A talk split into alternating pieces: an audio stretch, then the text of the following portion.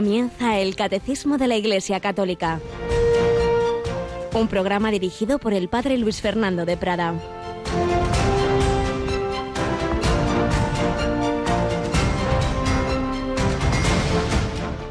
Subió Jesús a la barca y sus discípulos lo siguieron.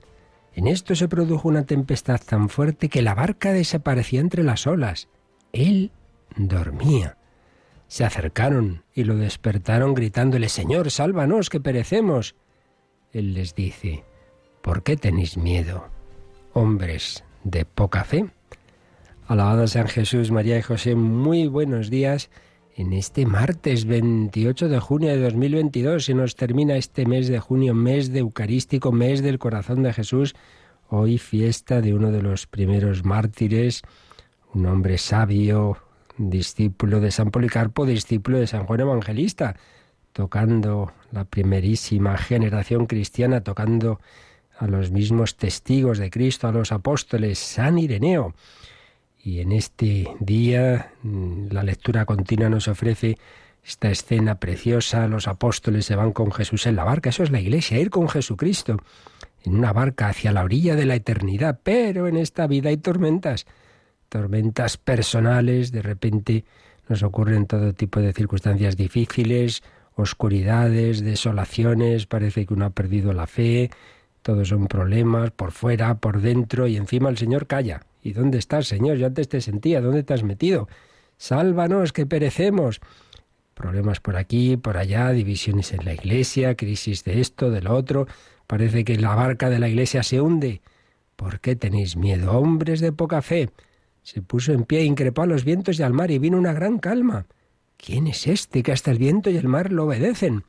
Pues eso, en nuestra vida, cuando haya tormentas, cuando parece que, que todo va mal por fuera y por dentro, cuando las circunstancias personales, nacionales, mundiales, cada vez se habla más de una guerra mundial, Dios mío, hasta de guerra nuclear, pero, pero, pero ¿dónde estamos? Sálvanos, Señor, que perecemos.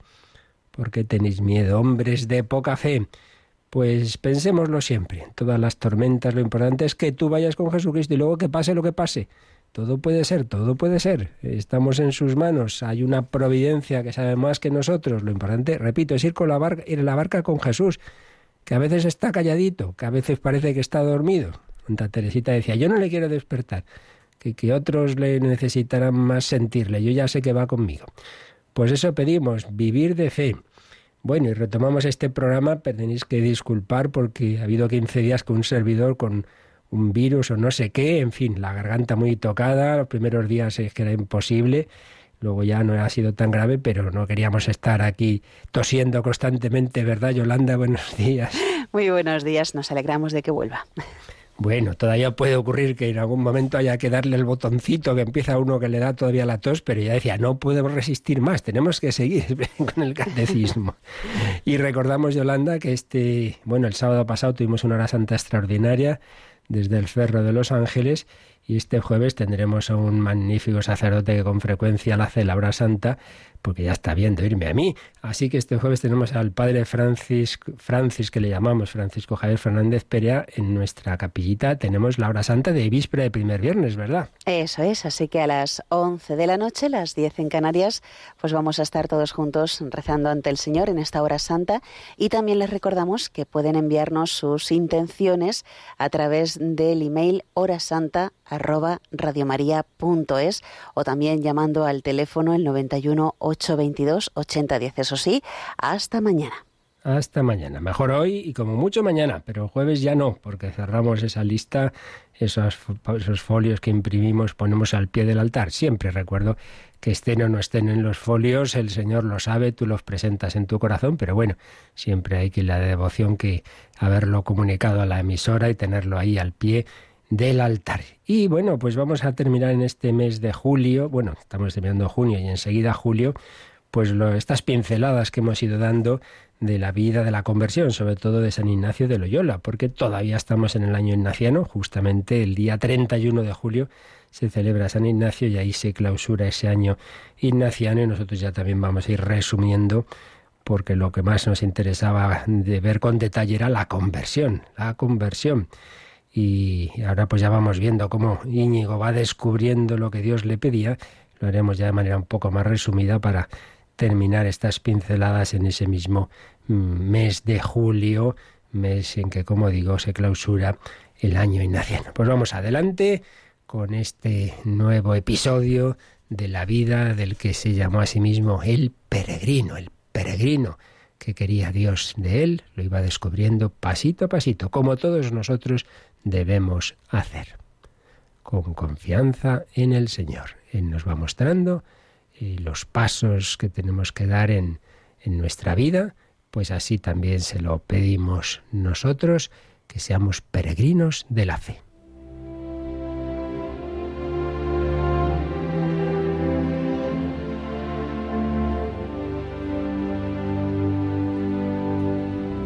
San Ignacio de Loyola. Bueno, pues recordaréis que Íñigo, tras su conversión, pues le pareció que Dios le pedía irse a Tierra Santa y quedarse allí.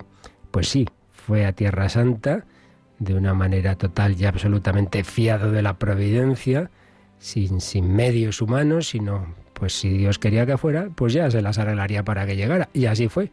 Llegó, llegó a Tierra Santa, pero allí vio que no le dejaban quedarse.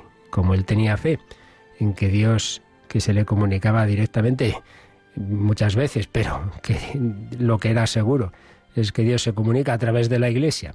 Y el superior que tenía allí la iglesia, el provincial de los franciscanos, le había dicho que no se podía quedar, pues ya está. Entonces era que Dios no quería que él se quedara en tierra santa. Así que, pues se volvió y de nuevo pues confiado en la providencia, llega a Italia y va viendo, no sabemos exactamente cuándo ni cómo, esto que os digo, que muchas veces el Señor va manifestando su voluntad poco a poco, a través de las circunstancias, va viendo que a lo que Dios le llama es a, estando muy unido a Él, con una vida de oración fuerte, pero a ayudar a las almas, como él decía, es decir, un apostolado personal. No en vano le había inspirado en Manresa, pues lo que llamamos los ejercicios espirituales. Y hacía mucho bien hablando a las personas. Pero claro, para hacer ese bien y para tener la seguridad de que lo que decía era correcto y que no tener problemas que los tuvo, como veremos enseguida, con las autoridades que decían, bueno, pero usted dónde saca toda esta doctrina. Para ello había que estudiar. Bueno, en definitiva, que él fue viendo que Dios le llamaba a sacerdocio y para ello obviamente había que estudiar. No pensemos que, y uno se ordena con cuatro cositas, no. Y claro, Íñigo no había tenido una formación académica, había tenido una formación cortesana, saber usar las armas, todas esas cosas, pero no más. Entonces, ya con más de 30 años, pues sí, con más de 30 años tuvo que empezar como un escolarcito a aprender latín, la gramática, la filosofía. Poquito a poquito empezó a dar los pasos para un día poder llegar a ser sacerdote. Pues sí, sí, cuando Dios pide algo, pues se hace lo que haya que hacer. Vamos a ir viendo los pasos que fue dando Íñigo de Loyola. Bueno, pues después de una serie de dificultades caminando por Italia hacia España, había guerra y entonces va a tener varios conflictos, le van a detener varias veces pensando que es un espía, van a ridiculizarle, lo ofrece al Señor, él recuerda cuando Jesús es detenido en Jerusalén y bueno, todo lo va ofreciendo. El caso es que al final llega a Barcelona y allí se comunica con aquella, una de las mujeres, la que él más siempre quiso, incluso la llegó a llamar madre, que en Manresa le había ayudado, le había acogido, le había dado pues, pues muchas limosnas, etcétera. Bueno, pues llega a Barcelona y allí se encuentra con esta santa mujer, Isabel Roser. Y también estaba una persona que había conocido antes en Manresa, un maestro, eh, Jerónimo Ardebol, que precisamente enseñaba gramática. Y entonces este maestro se ofreció a enseñarle gratuitamente y ella pues a conseguirle lo necesario para su sustento. Pero antes Íñigo dijo que quería ir a Manresa, porque allí había tenido un fraile, un monje, más exactamente, mm, de San Bernardo, un hombre muy espiritual y quería pues volver a tratar con él, pero cuando fue a Manresa se encontró que había muerto, con lo cual pues vio pues ya está, tengo que volver a Barcelona. Así que va a tener una etapa en Barcelona donde empieza a estudiar, como digo, pues pues desde lo más básico. Comenzó a estudiar, nos dice, con harta diligencia. Pero, pero, cuando estaba estudiando, Fíjate qué cosas. Le venían inteligencias de cosas espirituales y nuevos gustos. Y esto con tanta manera que no podía eh, estudiar, no, no, no, se centraba. No, no se conseguía quitarse esos pensamientos muy devotos, muy espirituales, unas consolaciones, una cosa y tal. Y claro, hizo lo que siempre iba haciendo, iba aprendiendo ya desde Loyola, que es el discernimiento. Vamos a ver. Si yo ahora he visto que Dios quiere que me forme, que estudie para llegar a ser sacerdote y poder ayudar a las almas con más fundamento, me pongo a estudiar y justo ahora que me pongo a estudiar me vienen aquí unas luces espirituales. ¿Esto será de Dios? Pensando muchas veces sobre esto, se decía consigo, ni cuando yo me pongo en oración y estoy en la misa, no me vienen estas inteligencias tan vivas. Y así poco a poco vino a conocer que aquello era tentación Ah, muy importante. No pensemos que porque algo que nos venga sea así, muy espiritual, ah, esto viene de Dios. Hay personas que enseguida se creen que Dios les habla. Me ha dicho el Espíritu Santo. Bueno, Espíritu Santo o tus pájaros, habrá que ver, ¿no? Por eso es tan importante el discernimiento y el consejo. Pues aquí el propio Íñigo, sin necesidad siquiera en este caso de una consulta, enseguida vio que no, que eso no era de Dios, que el demonio también, y ojo, que esto es importante, que esto lo explica él en los ejercicios espirituales, que el demonio está listo que puede darnos aparentes luces espirituales y uno piensa que es cosa de Dios. Y sí, me siento muy bien. Hay gente que se llama muy espiritual, hace oraciones muy ay, de sentirme con mucha paz, muy a gusto, y los demás allá ellos. Bueno, pero yo me siento muy bien y encima se creen eso, que ya están en la, séptima morada. Pues chico, eh, eso no tiene una pinta muy cristiana, porque las verdaderas luces espirituales nos llevan al amor de Dios y del prójimo y a cumplir nuestros deberes. Uno reza mucho y no estudia, no cumple sus obligaciones, uy madre, muy sospechoso. Íñigo vino a conocer que aquello era tentación y después de hacer oración, se fue a Santa María del Mar, que es una preciosa iglesia que podéis visitar en Barcelona, junto a la casa del maestro, del maestro Ardebol. Y entonces se puso a hablar con el maestro, le declaró todo lo que pasaba por su alma y qué poco provecho hasta entonces había hecho, pero que le hizo esta promesa. Yo os prometo de nunca faltar de oíros, de ir a las clases estos dos años, en cuanto en Barcelona hallare pan y agua con que me pueda mantener. Y en cuanto hizo esta promesa con harta eficacia, nunca más tuvo aquellas tentaciones. Se acabó. Hizo esa promesa de cumplir su obligación de ser un buen estudiante, juntándose con niños, el pobre, y, y ya está.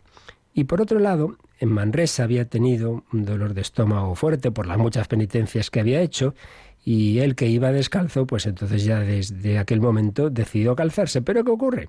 Que ahora en Barcelona vuelve a sentirse bien, se le ha pasado el dolor de estómago y entonces vuelve a hacer penitencias le vino deseo de tornar a las penitencias pasadas y así empezó a hacer un agujero en las suelas de los zapatos. No se los quitó, pero hizo un agujero en las suelas de los zapatos. Iba ensanchando ese agujero poco a poco, de modo que al final, cuando llegó el frío del invierno, ya no le quedaba más que la pieza de arriba. Ay, Dios mío.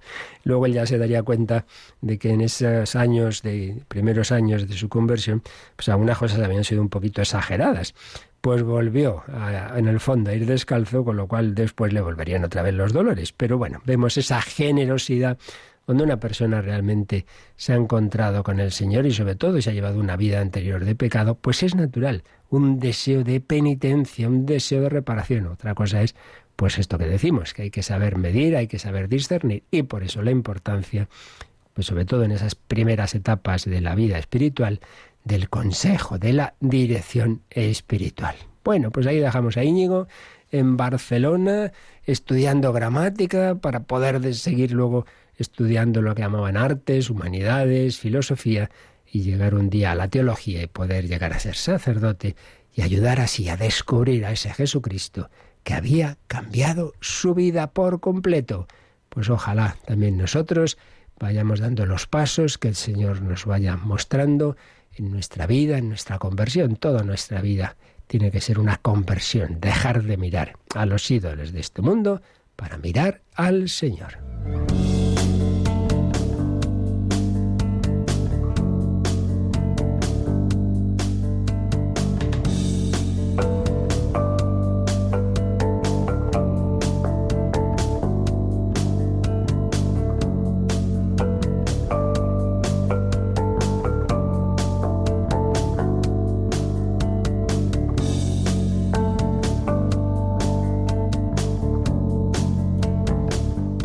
Bueno, pues precisamente estábamos viendo que cuando una persona se convierte a la fe y es adulto, pues el Señor ya había dicho cuál es el camino para, para esa conversión, para adherirse a Él, para entrar a formar parte de su cuerpo místico, el bautismo.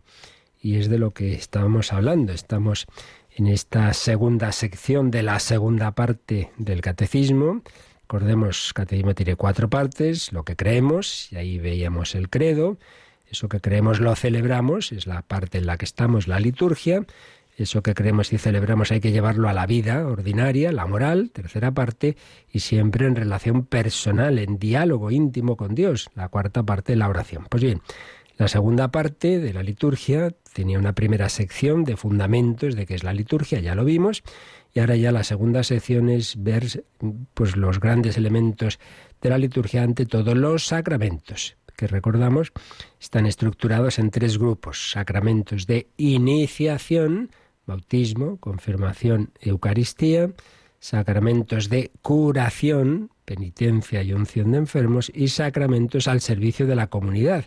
Sacramentos que ya presuponen una madurez y que son para el servicio de los demás, el orden sacerdotal y el matrimonio. Pues bien, dentro del primer grupo, sacramentos de iniciación, el primero, el bautismo.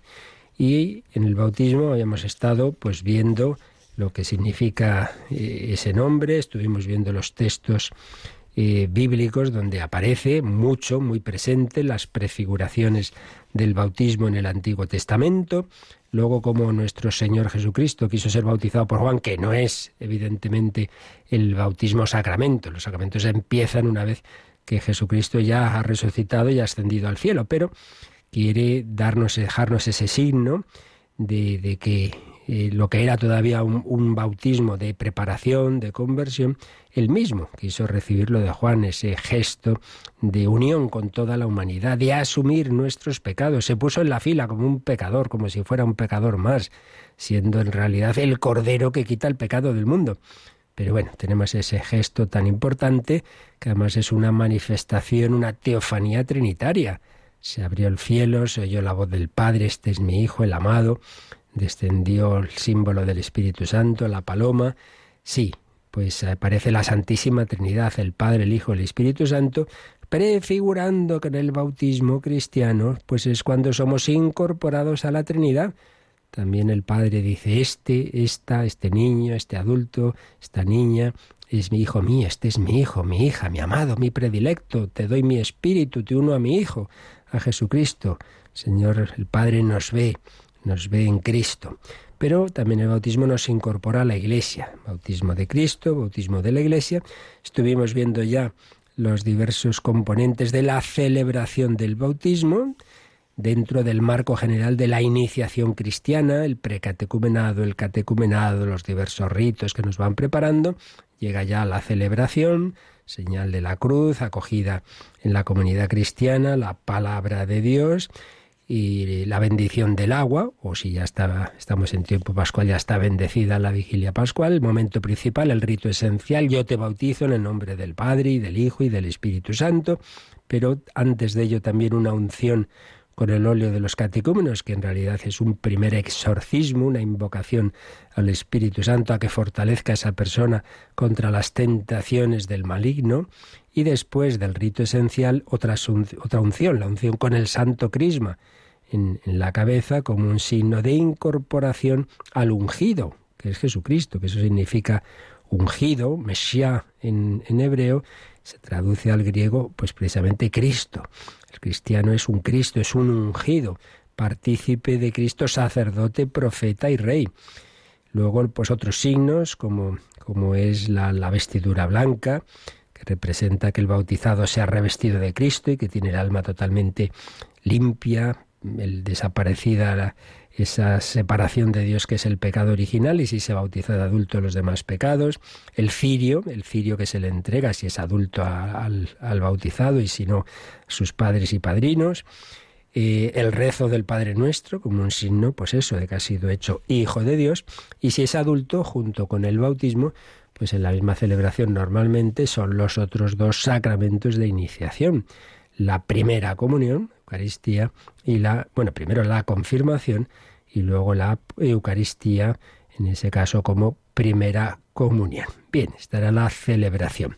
Después vimos quién puede recibir el bautismo y dijimos que todo ser humano que no esté bautizado, todo ser humano que no esté bautizado y que él, él, si es adulto, pues se ha convertido y, y cree, ha recibido el anuncio del Evangelio y responde a ese anuncio creyendo, sí, sí, sí, sí, yo creo en Jesucristo como Hijo de Dios yo quiero seguir su doctrina, yo quiero incorporarme a él y como él ha dicho que el camino es el bautismo, pues ya está, yo quiero bautizarme. O si es un niño, pues los padres en su nombre responden en su nombre y se comprometen a educar en esa fe a ese niño. Bautismo de adultos, bautismo de niños, relación entre fe y bautismo. Lo último que vimos es quién puede bautizar y decíamos que el ministro ordinario, lo, normal, sería el, obispo o el sacerdote y en la iglesia latina también el diácono, pero que en caso de necesidad, pues una, persona que, no está bautizada y, llega a una situación de, muerte, un niño que, nace mal y que, se puede morir, o un adulto que, quería bautizarse y, resulta que antes de ello, pues una circunstancia pues un accidente o una enfermedad o una persecución, bueno, pues en caso de necesidad, si no hay sacerdote, cualquier persona, cualquier persona puede bautizar si lo hace pues con el, lo esencial. Lo esencial es hacer lo que la Iglesia quiere hacer, hacer las cosas con la intención de la Iglesia y con agua y decir la fórmula bautismal, ¿no? Yo te bautizo en el nombre del Padre y del Hijo y del Espíritu Santo y ya está. Y con eso bastaría, incluso un no cristiano que le explique, mira, hay que hacerlo así, y tú aunque no creas, pero tú hazlo con el sentido que, que, la intención que tiene la Iglesia. Y si se hace así, pues bastaría. Por tanto, alguna pregunta que nos hacían, alguna enfermera había bautizado un niño que se moría, pues sí, sí, si hizo las cosas así, con este mínimo, ¿verdad? Tan básico, pues puede eh, que fue bautizado válidamente. Que luego esa persona sobrevive, entonces en la, se, se completa la celebración, no se repite lo que es lo esencial, ya está bautizado, no se le puede bautizar más veces. Pero sí, lo que no se ha hecho entonces, esas unciones que os decía, con el óleo de los catecúmenos, con el santo crisma, todas esas otras mm, partes de la celebración se completan ya en una celebración pues más tranquilita. Bien, y llegábamos a un apartado es un apartado teológicamente complejo, que es, además esto es de esta pregunta que siempre salen, por todos lados, siempre cuando vas explicando cualquier cosa antes o después siempre llega lo mismo. ¿Y qué pasa con los que sin culpa no han recibido el Evangelio, no se han bautizado? Bueno, pues estamos en un apartado que responde a esas preguntas que ya realmente hemos respondido muchas veces, pero aquí pues vamos a intentar profundizar un poquito más. Un apartado que se titula La necesidad del bautismo. Y habíamos leído, pero nos habíamos quedado a medias, el primer número de este apartado. Así que Yolanda, retomamos nuestro comentario en este número, 1257. El Señor mismo afirma que el bautismo es necesario para la salvación. Por ello mandó a sus discípulos a anunciar el Evangelio y bautizar a todas las naciones. El bautismo es necesario para la salvación en aquellos a los que el Evangelio ha sido anunciado y han tenido la posibilidad de pedir este sacramento. La Iglesia no conoce otro medio que el bautismo para asegurar la entrada en la bienaventuranza eterna. Por eso está obligada a no descuidar la misión que ha recibido del Señor de hacer renacer del agua y del Espíritu a todos los que pueden ser bautizados. Dios ha vinculado la salvación al sacramento del bautismo. Sin embargo, Él no queda sometido a sus sacramentos. Bueno, pues aquí este número, un poco larguito, nos da una serie de elementos y la teología lo que hace es intentar explicar cómo se conjugan estos elementos. No vamos a volver a leer todo lo que ya vimos en su momento. Aquí hay varias citas bíblicas, cuando dice que el Señor mismo, Jesús mismo, afirma que el bautismo es necesario para la salvación, recuerda el pasaje del diálogo de Jesús con Nicodemo, que le dice, hay que nacer de nuevo, hay que nacer de nuevo, hay que nacer de lo alto, del agua y del Espíritu Santo. El que no nazca del agua y del Espíritu no puede ver el reino de Dios. Luego también se cita el final de los evangelios de Mateo y de Marcos, que más o menos viene a decir lo mismo. Cuando Jesús envía a los apóstoles al mundo entero, le dice, id, enseñad y bautizad. Concretamente en Mateo 28, 19, 20, es una fórmula increíblemente profunda en, dentro de su, sencillez, de su sencillez, ¿no? Cuando dice, y bautizad en el nombre del Padre y del Hijo y del Espíritu Santo. Haced discípulos a todos los pueblos, bautizándolos, consagrándolos, dedicándolos, empapándolos, podríamos decir, en el agua del amor de Dios. Y dice, no dicen los nombres, sino en el nombre. Hay un único Dios, pero que por otro lado es Padre, Hijo y Espíritu Santo. Es una fórmula que solo el Espíritu Santo podía inspirar, eso no se le ocurre a nadie, bautizándolos. Y en, en Marcos, pues es muy fuerte, porque dice, el que cree y se bautice se salvará, el que no se condenará. Esto es lo que tenemos que, explicar, ¿no? Cómo se conjuga que por un lado es necesario por responder con la fe y el bautismo al único Salvador, pero por otro lado también sabemos, está clarísimo en toda, en toda la revelación, por ejemplo en, en, San Pablo la frase que dice Dios quiere que todos los hombres se salven. Dios quiere que todos se salven, y los que no han conocido el Evangelio, ¿qué culpa tienen? Bueno, pues este es el tema que está aquí de fondo. Habíamos leído también texto de, del Vaticano II, de la Lumen Gentium 14. En definitiva, la clave es la siguiente. Con lo que tenemos que quedarnos siempre, repito que esto sale una y otra vez, lo tenemos que quedarnos siempre es esto. ¿Qué es la salvación? Pues unirse con Dios. Y en concreto, pues mm, traspasado el umbral de la muerte, Dios nos invita durante la vida a responder a esa llamada que nos hace a vivir con Él eternamente, a estar para siempre con Él, pero no nos obliga. Nos invita como un matrimonio, como una amistad. Siempre lo repito, no se puede imponer un amor ni una amistad. Yo te invito. Entonces, durante la vida respondemos esa invitación y el último momento ya de, de consumar la respuesta es la muerte. Bueno, ¿y cómo me uno yo con Dios? Pues yo no sé unirme a Dios, yo soy una criaturita y además soy pecador. Como salto al cielo, yo no, yo no, yo no sé. Sí, rezo, todas las religiones miran a lo alto, hacen cada uno lo que puede, sí, pero, pero llega al cielo eso. No, Dios ha bajado del cielo a la tierra. Entonces Dios, que se nos ha revelado como uno, pero a la vez trino, pues nos ha enviado, el Padre nos ha enviado a su Hijo y al Espíritu Santo. Entonces la única manera, la única manera de llegar a esa unión con Dios es, es eso, meterme en ese ascensor, por así decir, que es Jesucristo, que es su corazón. Y el Espíritu Santo me mete ahí, me mete en ese corazón de Cristo y ese ascensor es el que me, me lleva al cielo. Entonces no hay otro camino, porque yo por mis fuerzas no sé hacer una torre. La torre de Babel no llega al cielo, no, no. Es la escalera que baja del cielo a la tierra. No hay otro camino que Jesucristo. Pero a su vez ese Jesucristo que, que se hizo carne hace 20 siglos, prolonga su encarnación, su presencia, su actuación a través de la Iglesia. Por eso la única manera de llegar al cielo es incorporarme a Cristo donde Él está. ¿Y dónde está? Pues, pues donde se ha quedado. Yo estaré con vosotros todos los días hasta el fin del mundo. Haced esto en memoria mía. Al que perdoné los pecados les quedan perdonados. Quien vosotros escucha a mí me escucha. Cristo actúa en la Iglesia, que es la prolongación de su propia persona y acción. Yo a la Iglesia voy a encontrarme con Cristo. No es pan y vino, es Jesucristo. No es el cura, es el Jesús el que me perdona. Por tanto, para llegar al cielo, unirme con Cristo. ¿Y cómo me uno con Cristo? Pues donde Él se ha quedado, que es en la Iglesia. Y a su vez, dentro de la Iglesia, los principales medios de comunicación, de unirse con, de tocarnos, digámoslo así, a cada uno de nosotros son los sacramentos. El primero y principal y más necesario, el bautismo. Entonces esta es la ecuación. La ecuación es esta. Para llegar al fin, que es la unión con Dios, no hay más camino que Jesucristo. Yo soy el camino, la verdad y la vida. Pero ese Jesucristo se ha quedado presente en la Iglesia y dentro de la Iglesia actúa de una manera especial en los sacramentos. Por tanto, la conclusión de estas, de estas afirmaciones, el resultado de este, de este problema matemático, por así decir, es que para llegar a mi destino, que es la unión eterna con Dios, que llamamos salvación, pues yo me tengo, yo me fío, me, creo, sí, me fío más de Jesucristo que de mí mismo, y si Él me ha dicho que el camino son los sacramentos con los que me uno a Él, pues ya está.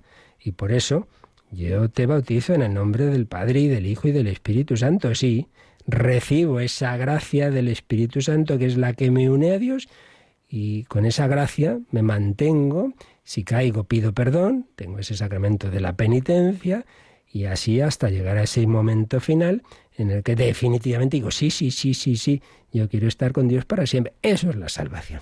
Eso es la salvación. Yo no me salvo a mí mismo, no me salvo por mi buena conciencia, no me salvo por mis obras, me salva Jesucristo.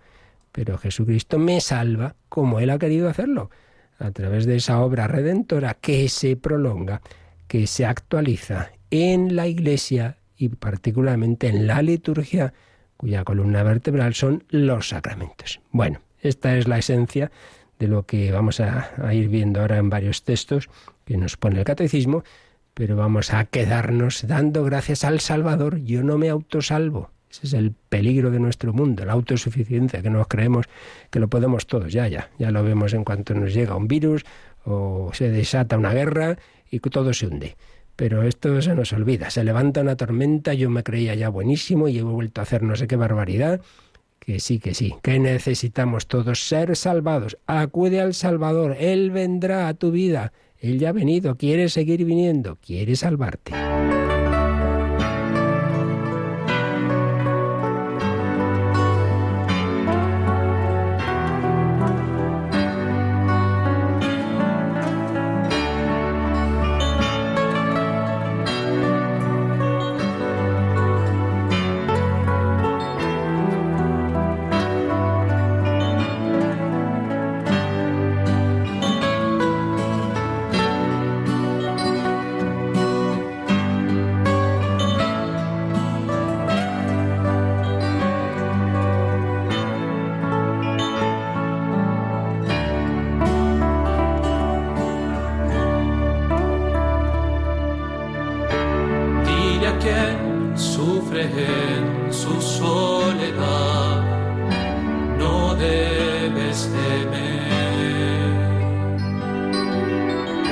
pues el Señor tu Dios poderoso, cuando invoques su nombre, Él te salva.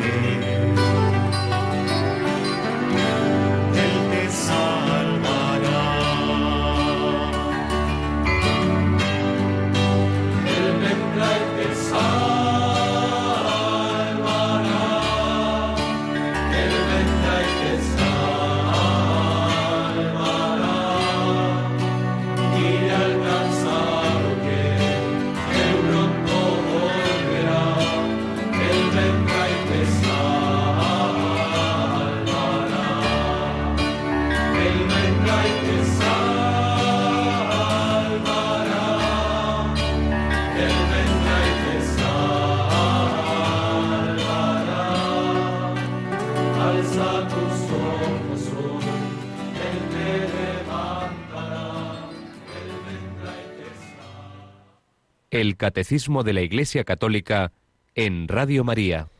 Él vendrá, Él vino, Él viene y te salva, te salva cada día. Hay que dejarse salvar.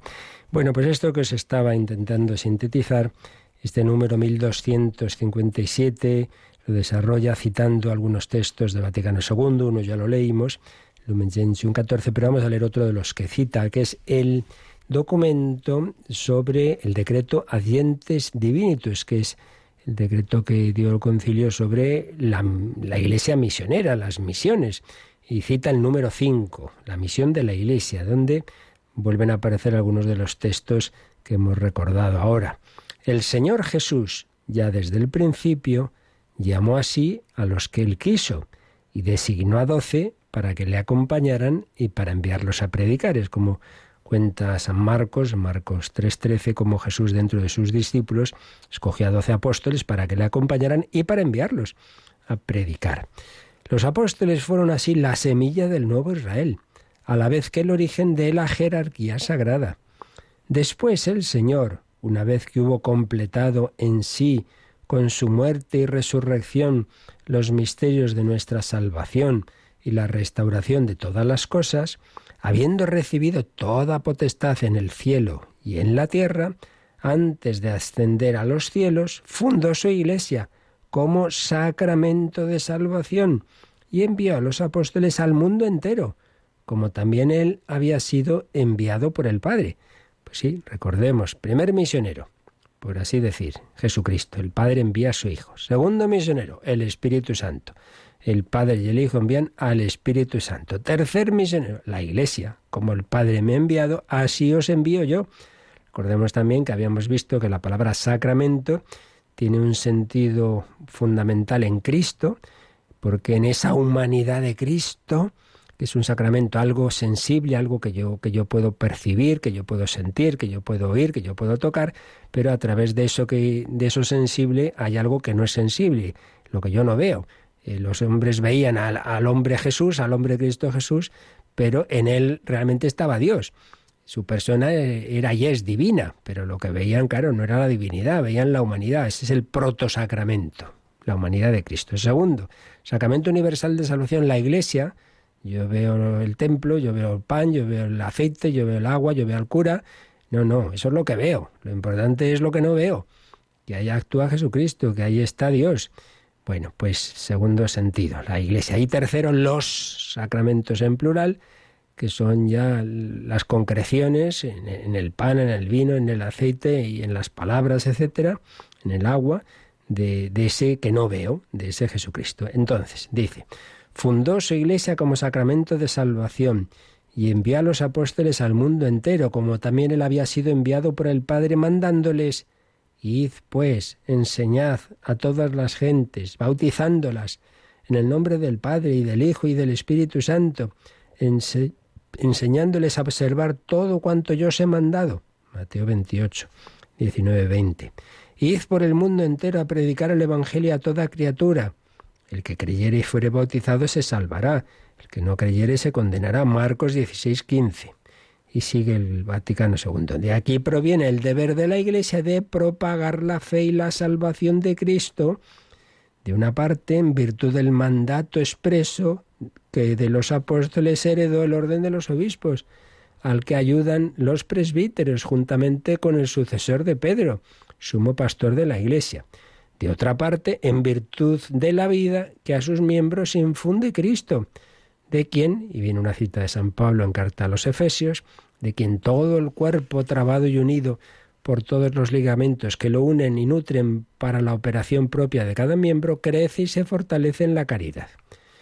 Así pues, la misión de la Iglesia se cumple por la operación con la que, obediente al mandato de Cristo y movida por la gracia y caridad del Espíritu Santo, se hace presente en acto pleno a todos los hombres o pueblos para llevarlos, con el ejemplo de su vida y la predicación, con los sacramentos y los demás medios de gracia, a la fe, la libertad y la paz de Cristo, de suerte que se les descubra el camino libre y seguro para participar plenamente en el misterio de Cristo. Pues esto, ¿por qué la Iglesia tiene que ser misionera? Hombre, porque ha recibido esos eh, medios que el propio Jesucristo ha instituido para unirnos con Él, que es la única manera, repito una y otra vez, la única manera de llegar a nuestro destino, a nuestra salvación. Tú recibes el anuncio del Evangelio y respondes a él, evidentemente, porque a la vez que está el anuncio externo está la gracia de Dios que toca el corazón. Y con esa gracia, tú en tu libertad respondes sí o no, claro. La gracia invita a responder que sí, pero uno puede decir quita, quita, no me quiero complicar la vida. Entonces, por eso, por eso, el la primer, primer paso es la fe. Y aquí es donde viene ya uno de los temas conflictivos en nuestro mundo relativista. Bueno, qué más da creer una cosa que otra y da igual, pero vamos a ver. Es que pensamos que esto es simplemente una cuestión de una opinión. Mire, usted es de tal equipo y yo del otro. ¿Por qué más? Que no es eso. Es que si a ti Jesucristo te dice, mira, yo soy el camino, la verdad y la vida, te lo demuestra, te, te ha hecho los milagros, eh, todo. Y tú no te fías. Es como decir, eres un mentiroso. Entonces, ¿por qué es pecado rechazar la fe? Se entiende a aquel que le ha sido anunciada como Dios manda. Pues porque es decirle a una persona, no me fío de ti, y hombre, decírselo a Dios es muy fuerte.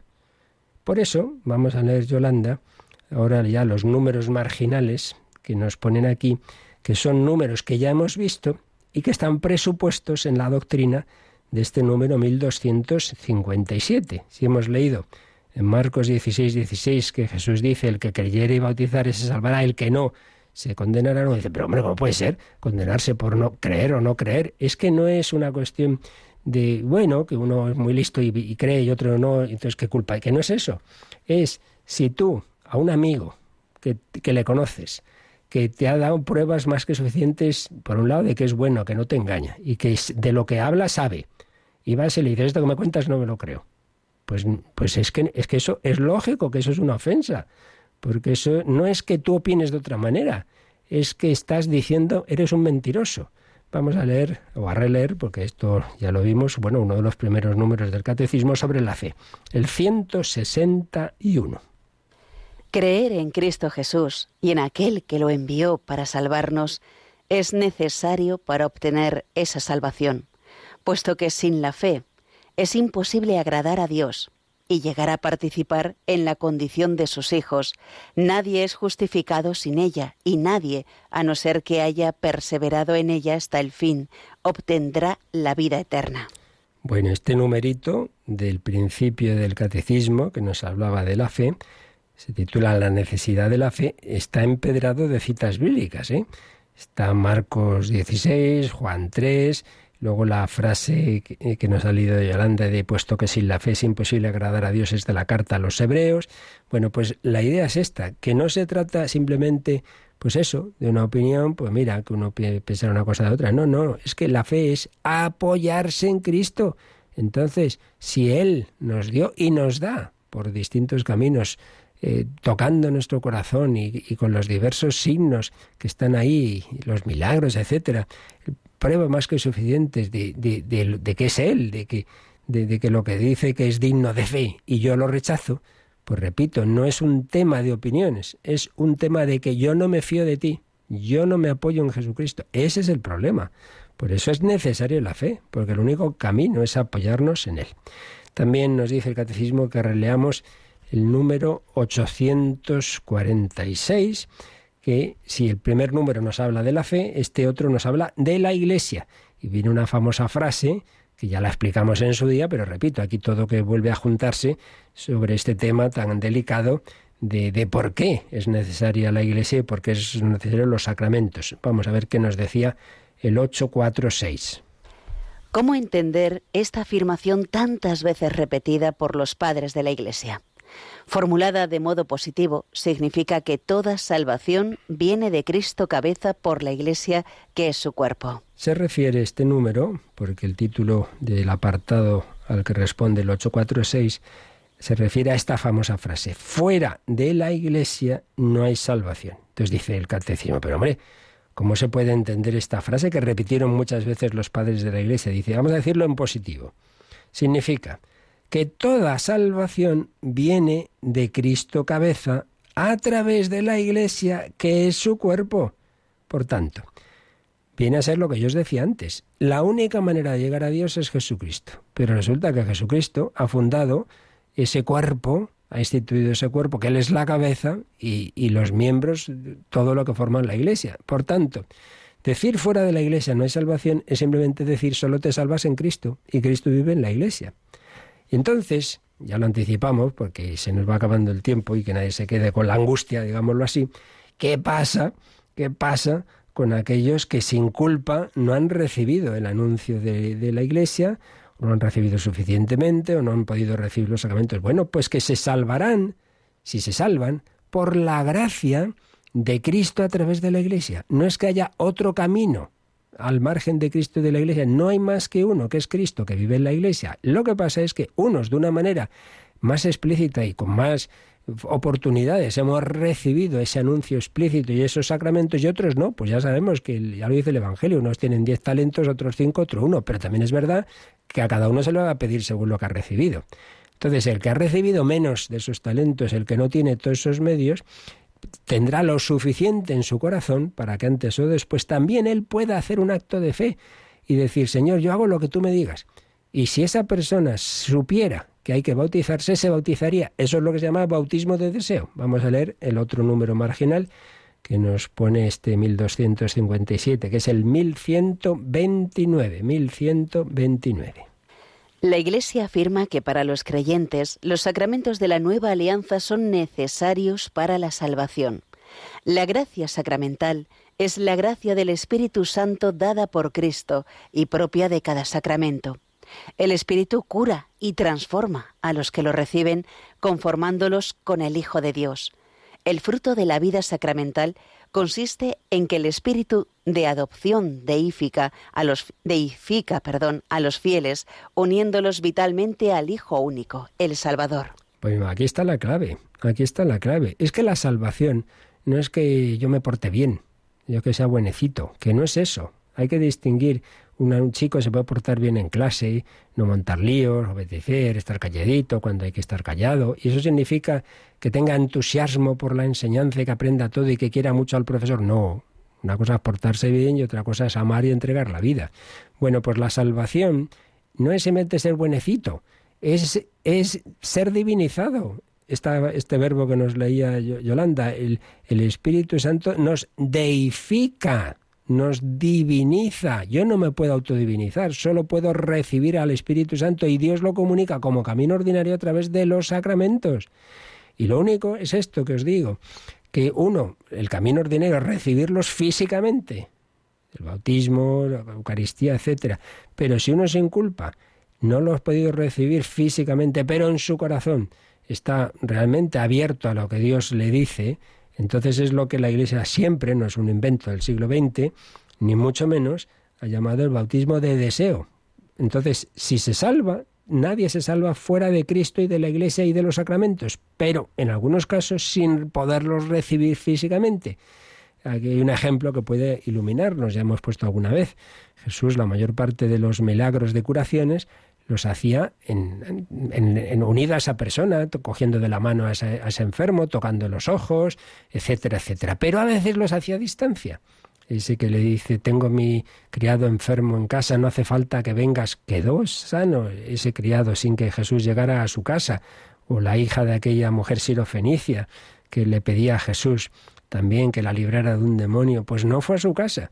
Entonces podemos ver ahí un ejemplo de cómo Cristo es el único Salvador en la Iglesia, en la Iglesia rezamos por la salvación de todos y esa gracia de, de, Cristo, esa luz del Espíritu Santo, que, que, es Él el único que la puede comunicar y que lo hace a la Iglesia, pero a veces lo hace a distancia, por así decir, sin que haya llegado ese misionero a ese lugar, sin embargo sí que llega esa gracia que invita al corazón de la persona buena que está buscando la verdad y que está buscando qué es lo que tiene que hacer, pues, pues tiene ese deseo de hacer lo que Dios quiera.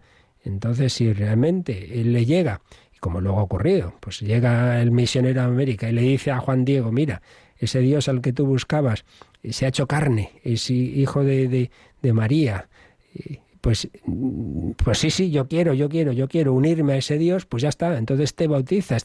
Antes tenía ya el deseo de hacer lo que Dios pidiera. Esta más o menos es la cuestión, de manera que nadie se va a condenar sin su culpa. Eso hay que estar tranquilos. Pero también es verdad, también es verdad, que nuestra obligación es dar a todos los mayores medios posibles. Porque no es lo mismo tener un talento que cinco que diez. Esto de nuestra parte está el hacer todo lo posible. Por eso la Iglesia tiene la obligación de ser misionera. Por eso no podemos decir, bueno, como Dios es bueno y Dios la gente se salva en su corazón, sí, claro. Pero ya dice el Papa Francisco en Evangelio Gaudium, no es lo mismo, no es lo mismo tener a Cristo en la Eucaristía, tener el sagrario, tener los sacramentos, tener esto, no es lo mismo, no es lo mismo. Y Pablo VI en aquella tremenda frase de Evangelii Nunciandi decía, los hombres podrán salvarse por la misericordia de Dios, por caminos extraordinarios que solo Dios conoce, pero nos podremos salvar nosotros si por pereza, por falsas ideas, por avergonzarnos del Evangelio que decía San Pablo, no les anunciamos el Evangelio y no les llevamos los medios de salvación. ¿Podremos salvarnos nosotros? Mira, dejemos en manos de Dios los caminos misteriosos de la salvación de, de, los que no han recibido el Evangelio. Pero lo que está, eso Dios sabrá. Pero lo que yo sí sé es que yo tengo la obligación de hacer todo lo posible por extender el Evangelio. Id al mundo entero, anunciad el Evangelio, bautizar en el nombre del Padre y del Hijo y del Espíritu Santo, cada uno, cada uno según nuestra vocación, evidentemente. Tú no necesariamente yéndote como Javier a Japón, pero sí dando testimonio en tu ambiente que también es tierra de misión ya, por desgracia, nuestra patria. Pues esta es la cuestión. Lo dejamos ahí, seguiremos explicando los siguientes números ya entran más en detalle en esto que digo de los caminos extraordinarios. Nos va a hablar del bautismo de sangre, nos va a hablar del bautismo de deseo, nos va a hablar de los catecúmenos, pero que se nos quede bien clarito que el, camino ordinario bueno, el único camino de salvación es Cristo, que vive en la Iglesia, que actúa especialmente a través de los sacramentos. Lo único que puede ocurrir es que si uno sin culpa no recibe los sacramentos físicamente, Dios tiene caminos para tocar su corazón de una manera, de otra, aunque no sea físicamente, el deseo de unirse a Dios y por tanto un bautismo de deseo, pero que siempre, como veis, tiene que ver con la Iglesia y con los sacramentos. Por eso el bautismo es necesario para la salvación, bien recibido de una manera física, bien en deseo del corazón. Pues nos quedamos dando gracias a ese Dios hecho carne que nos salva en la Iglesia. Bueno, apenas nos queda tiempo, pero bueno, si hubiera alguna cuestión rápida, la respondemos y si no, por lo menos nos quedamos un momentito en reflexión de todo lo que hemos visto, pero nos recuerda ahora pues esos caminos para retomar las consultas. Si no da tiempo hoy, pues mañana responderíamos a lo que nos escribáis al correo. Participa en el programa con tus preguntas y dudas. Llama al 91005 9419. 91005 9419 Puedes escribir un mail a catecismo arroba o escribirnos un mensaje al teléfono de WhatsApp 668 594 383 668 594 383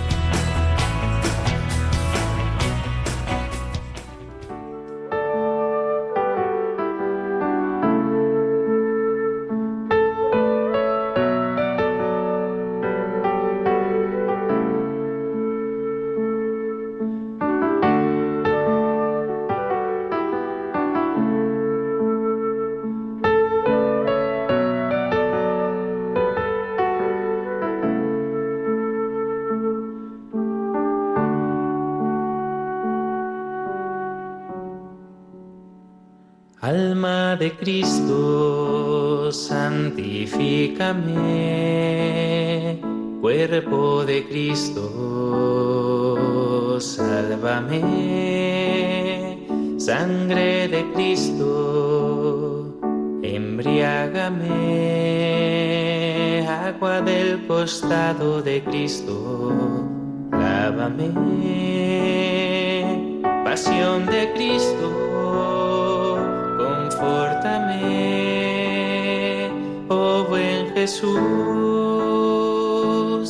Óyeme dentro de tus llagas, escóndeme.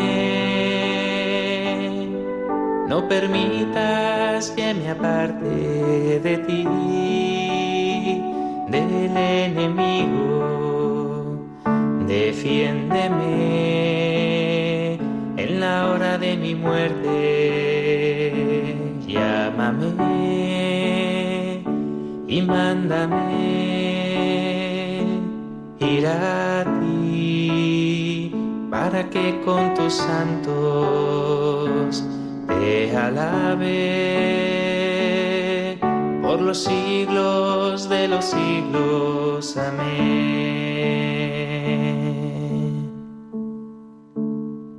Alma de Cristo, santifícame.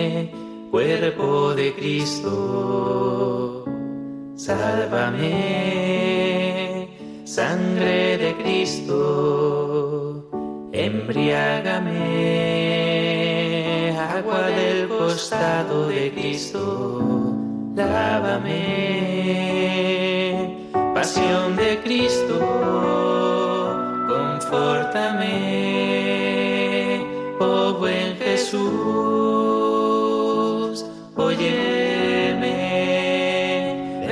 Tus llagas, escóndeme. No permitas que me aparte de ti, del enemigo. Defiéndeme en la hora de mi muerte. Llámame y mándame ir a ti para que con tus santos te alabe por los siglos de los siglos. Amén. y mándame ir a ti la salvación eterna a través de Cristo, de su cuerpo, de su sangre. Alma de Cristo, santifícame. Cuerpo de Cristo, sálvame. Jesucristo nos salva a través de su cuerpo, que es la Iglesia, y pedimos su bendición. La bendición de Dios Todopoderoso, Padre, Hijo y Espíritu Santo, descienda sobre vosotros y os acompañe siempre. Amén. Alabado sea Jesucristo.